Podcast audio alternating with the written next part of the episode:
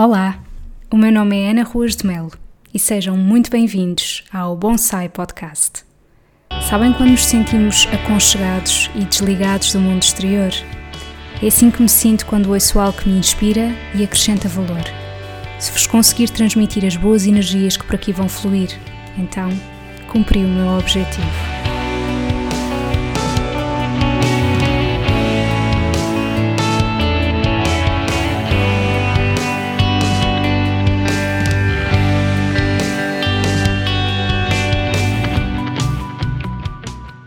Olá, sejam muito bem-vindos ao episódio 6 do Bonsai Podcast.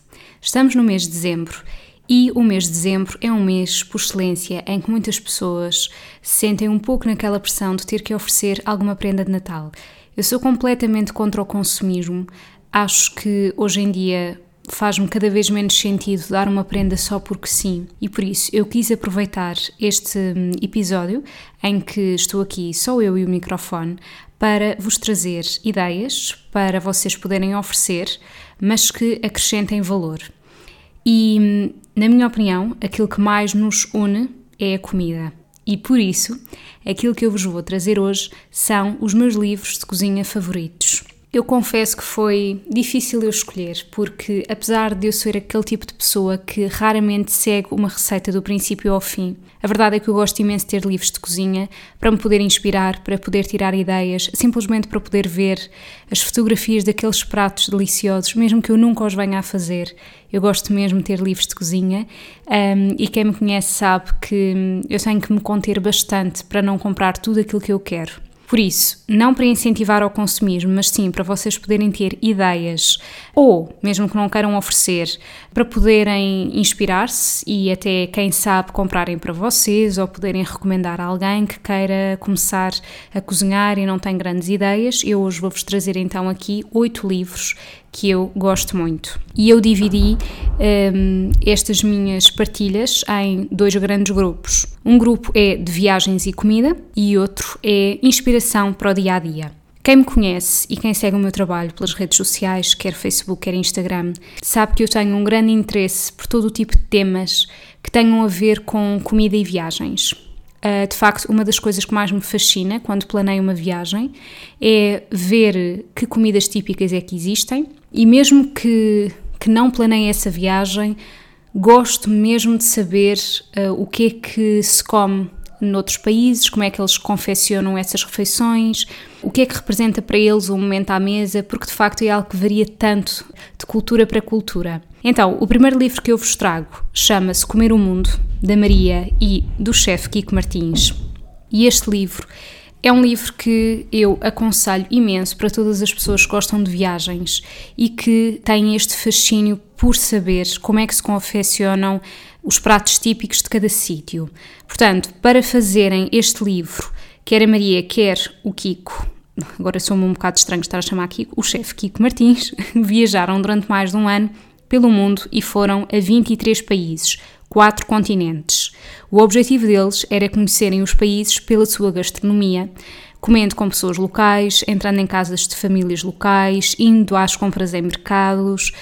E por isso está um livro super rico. O que é que eu mais gosto neste livro? Tem imagens, o que eu acho extremamente importante. Fala não só de comida, mas também da própria experiência ao visitar cada local. E tem receitas no final de cada capítulo sobre determinado país e fala mesmo sobre hum, como é que aquilo é confeccionado, conversas que eles tenham tido com pessoas locais, a própria experiência da viagem em si, não só apenas em termos gastronómicos, mas toda a envolvência. É um livro muito interessante que eu já fiz várias partilhas dele uh, nas minhas redes sociais e por isso esta é a minha primeira sugestão. Depois, a minha segunda sugestão é um livro chamado Viagens da Comida Saudável, da Daniela Ricardo. Para quem não conhece, a Daniela Ricardo é formada em enfermagem e estudou depois no Instituto Macrobiótico de Portugal, pelo que segue uma cozinha macrobiótica. Neste livro, Viagens da Comida Saudável, é o relato das viagens que ela faz uh, ao lado do marido dela, que é o Luís Baião, e que é fundador de uma empresa de viagens chamada Zen Family, que não sei se vocês conhecem ou não, mas eu vou deixar o link na descrição do episódio. O que é que eu mais gosto neste livro? Também tem imagens, o que eu acho mesmo muito importante, principalmente no que diz respeito à comida. Fala sobre a experiência de cada país, sobre a sua história, e ao contrário do livro Comer o Mundo, as receitas aqui são adaptadas para o estilo de vida da Daniela, ou seja, Vamos supor que existia uma receita original que tinha carne, como ela não come carne, ela substitui a carne por outra fonte de proteína. O peixe ela inclui muito esporadicamente na alimentação, portanto ela poderá fazer este tipo de substituições, não inclui ovos, não inclui leite nem derivados nas receitas.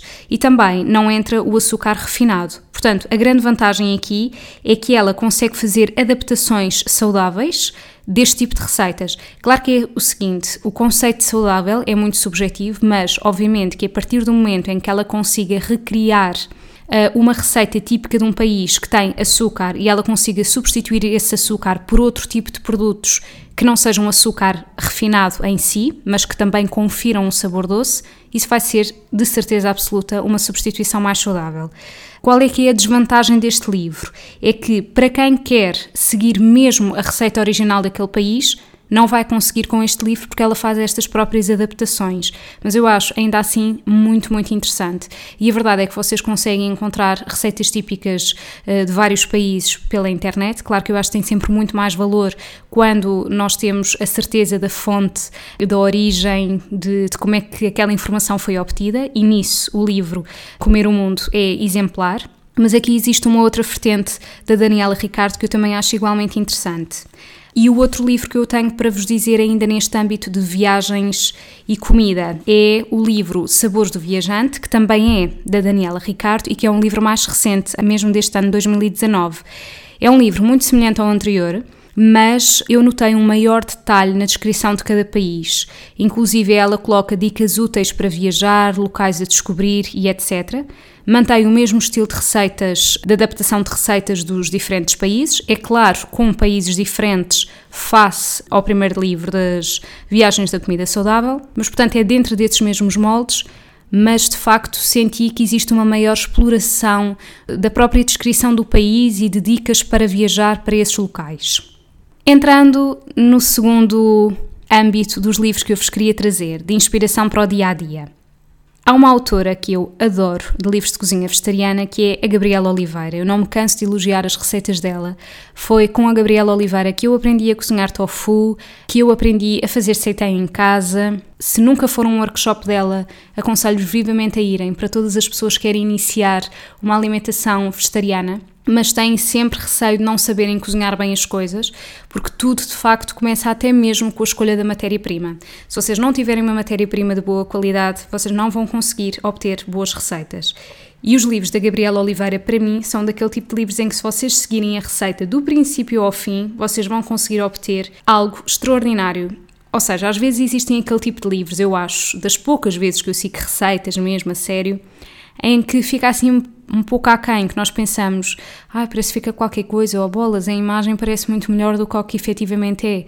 Mas com os livros da Gabriela Oliveira, se nós seguirmos realmente como ela descreve, eu acho que, que fica mesmo bom. Portanto, aconselho muito os livros dela.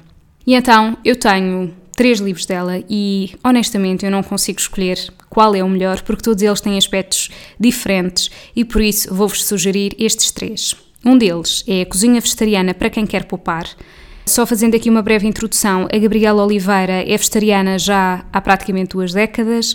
Ela tem imensos livros de cozinha vegetariana, faz vários workshops. Recentemente abriu uma academia vegan uh, em Belém, Restelo, para dar workshops.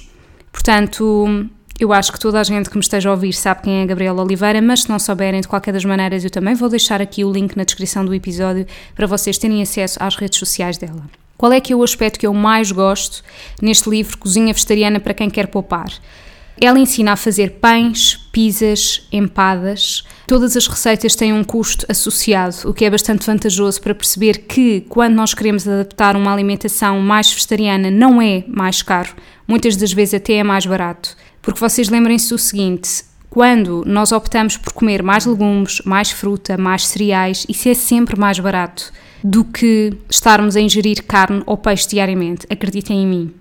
Agora, uma coisa diferente é vocês centrarem a vossa alimentação em aquele tipo de produtos que diz uh, vegan, sem glúten, uh, biológico, mesmo que seja do género tostas, bolachas, um, enfim, produtos industrializados, isso sim vai fazer da, nossa, da vossa alimentação uma alimentação mais cara. Mas tentem ir pelo mais simples, porque de facto, estar a ter uma alimentação vegetariana em que vocês estão a excluir os produtos de origem animal, eu garanto-vos que é uma alimentação muito mais barata. Eu sei disto porque é a alimentação que eu pratico. Apesar de eu consumir ovos, apesar de eu consumir uh, iogurte, queijo, não tenho dúvida nenhuma de que é uma alimentação que não só vocês conseguem de menos quantidade, vocês conseguem obter receitas que duram para muito mais tempo, porque as leguminosas são fantásticas nesse aspecto, como é efetivamente mais barato. Agora, não é mais barato vocês comprarem coisas processadas só porque diz bio ou vegan ou sem glúten. Isso não é.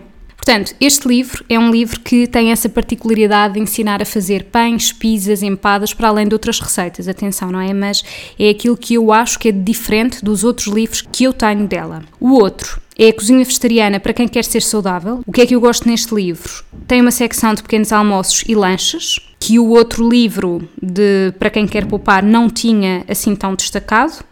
E tem doces sem açúcar, como por exemplo tarte de maçã, pera e ameixa seca, tarte de amêndoa, avelã e noz pecan, pastéis de castanha, tarteletes de maracujá. Eu não vou dizer aqui a lista toda, mas efetivamente estes doces não têm mesmo açúcar. E quando eu digo não têm açúcar, não estou a dizer que têm açúcar de coco, por exemplo, para substituir o açúcar branco. Não. Porque açúcar de coco é açúcar na mesma. Não têm açúcar. Por último, o outro livro da Gabriela Oliveira que eu recomendo muitíssimo é A Cozinha Vegetariana para Bebés e Crianças. Foi efetivamente o primeiro livro que eu comprei da Gabriela Oliveira e, bem, se eu tivesse que realmente escolher um, eu diria que este é o meu favorito. Porquê? Aborda um tema que eu acho extremamente interessante, que é a introdução alimentar nos bebés e receitas para bebés e crianças, lá está.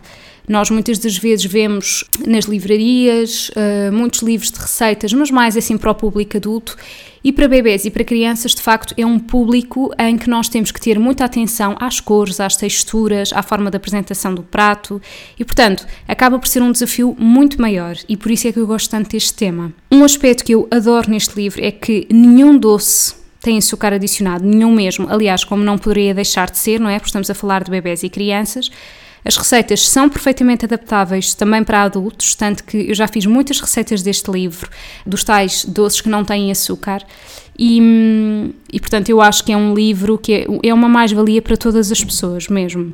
Terminando aqui os três livros da Gabriela Oliveira, trago-vos dois livros de uma autora que eu gosto muitíssimo, que é a Vânia Ribeiro, que para quem não conhece é autora do blog Made by Choices. Uh, ela começou por estudar psicologia, mas depois tirou naturopatia. Eu acho que toda a gente está familiarizada com o trabalho dela e se não estão, por favor, vão ver. A Vânia é das pessoas mais humildes que eu conheço. Tem um trabalho incrível, faz vídeos extremamente apelativos, tem uma enorme capacidade de síntese e organização na apresentação das receitas. Gosto muito. Então, o primeiro livro que a Vânia publicou chama-se As 5 Cores da Cozinha Saudável é um livro pelo qual eu tenho uma grande estima, porque este livro tem uma história.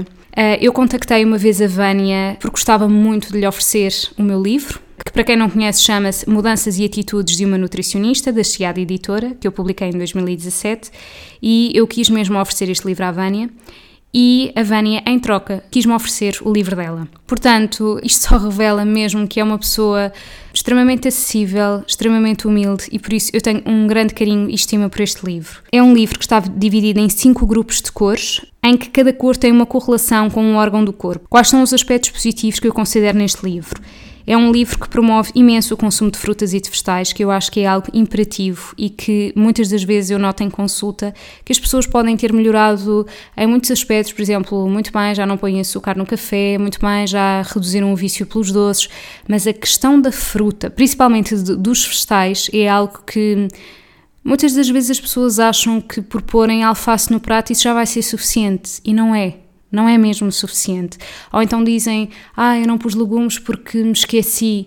Ok, mas há tantos pratos que nós já podemos ter legumes misturados, tantos estofados que podemos fazer. O próprio legume pode em si servir eh, a base do prato. Enfim, portanto, este livro dá imensas ideias nesse aspecto. E também tem doces sem açúcar adicionado, como por exemplo mini tartes com mousse de abacate e lima, tarte de maçã, queques de aveia e morangos, crumble de maçã e frutos vermelhos. Adoro crumble. Depois, o outro livro da Vânia Ribeiros chama-se O Menu da Semana. Eu gosto imenso deste livro. Eh, é o livro mais recente dela, ela publicou este ano. É um livro que tem dicas para planear refeições, quer seja em termos de organização de cozinha, como conservar, etc. E ela dá exemplos de quatro menus semanais. Não tem doces, porque é mais para uma organização em termos de almoços e jantares, e também não tem pequenos almoços. Portanto, tem mais refeições principais e também do género refeições para levar, marmitas, etc., que dá bastante jeito para pessoas que levam almoço de casa. Por último, trago-vos um livro da Ella Mills, que acho que toda a gente deve conhecer, se calhar não por este nome, mas por Deliciously Ella. Ora bem, eh, eu tenho três livros dela, mas trouxe o meu livro favorito e aqui eu consigo mesmo destacar o meu livro favorito. Chama-se As Delícias de Ela, o livro 100% vegetariano. Os outros dois livros que eu tenho dela é Delícias de Ela todos os dias e Delícias de Ela para os amigos. Mas este é o meu favorito porquê? Porque aborda a história da marca, os desafios, as dificuldades pelos quais eles passaram. Eu acho que isto é extremamente importante, porque muitas das vezes nós tendemos a olhar para o percurso dos outros apenas para onde eles já estão, sem refletirmos sobre o que é que eles tiveram que passar para conseguirem chegar até lá. E hum, eu, por trabalhar por conta própria, sei e sinto na pele os desafios diários que existem em termos que nos reinventar todos os dias. E atenção, óbvio que eu não me estou a comparar com ela, nem com a marca que ela tem, mas também não é isso que eu ambiciono na minha vida. Mas de qualquer das formas, todos nós temos os nossos desafios no nosso trabalho. E de facto, eu gostei imenso de perceber o percurso dela, dela e da equipa toda.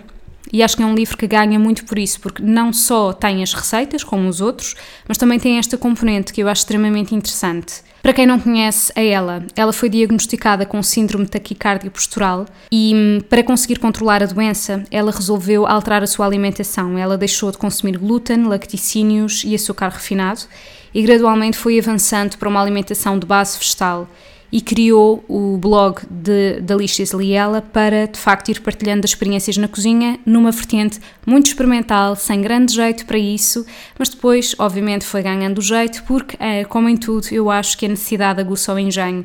E, por exemplo, eu também raramente cozinhava, mas quando me vi na obrigação de o ter de fazer, porque tinha de ser, e se não fosse isso, eu tinha que comprar comida pré-feita e eh, para mim estava fora de questão de facto eu fui desenvolvendo cada vez mais a minha criatividade. Queria só fazer aqui uma ressalva de que a maioria dos livros que eu mencionei são livros de cozinha vegetariana, portanto não têm carne nem peixe, à exceção do primeiro livro, que é o livro do chefe Kiko Martins e da sua mulher, a Maria, que se chama Comer o Mundo. Esse sim tem receitas com carne e peixe, porque são as tais receitas típicas de cada país.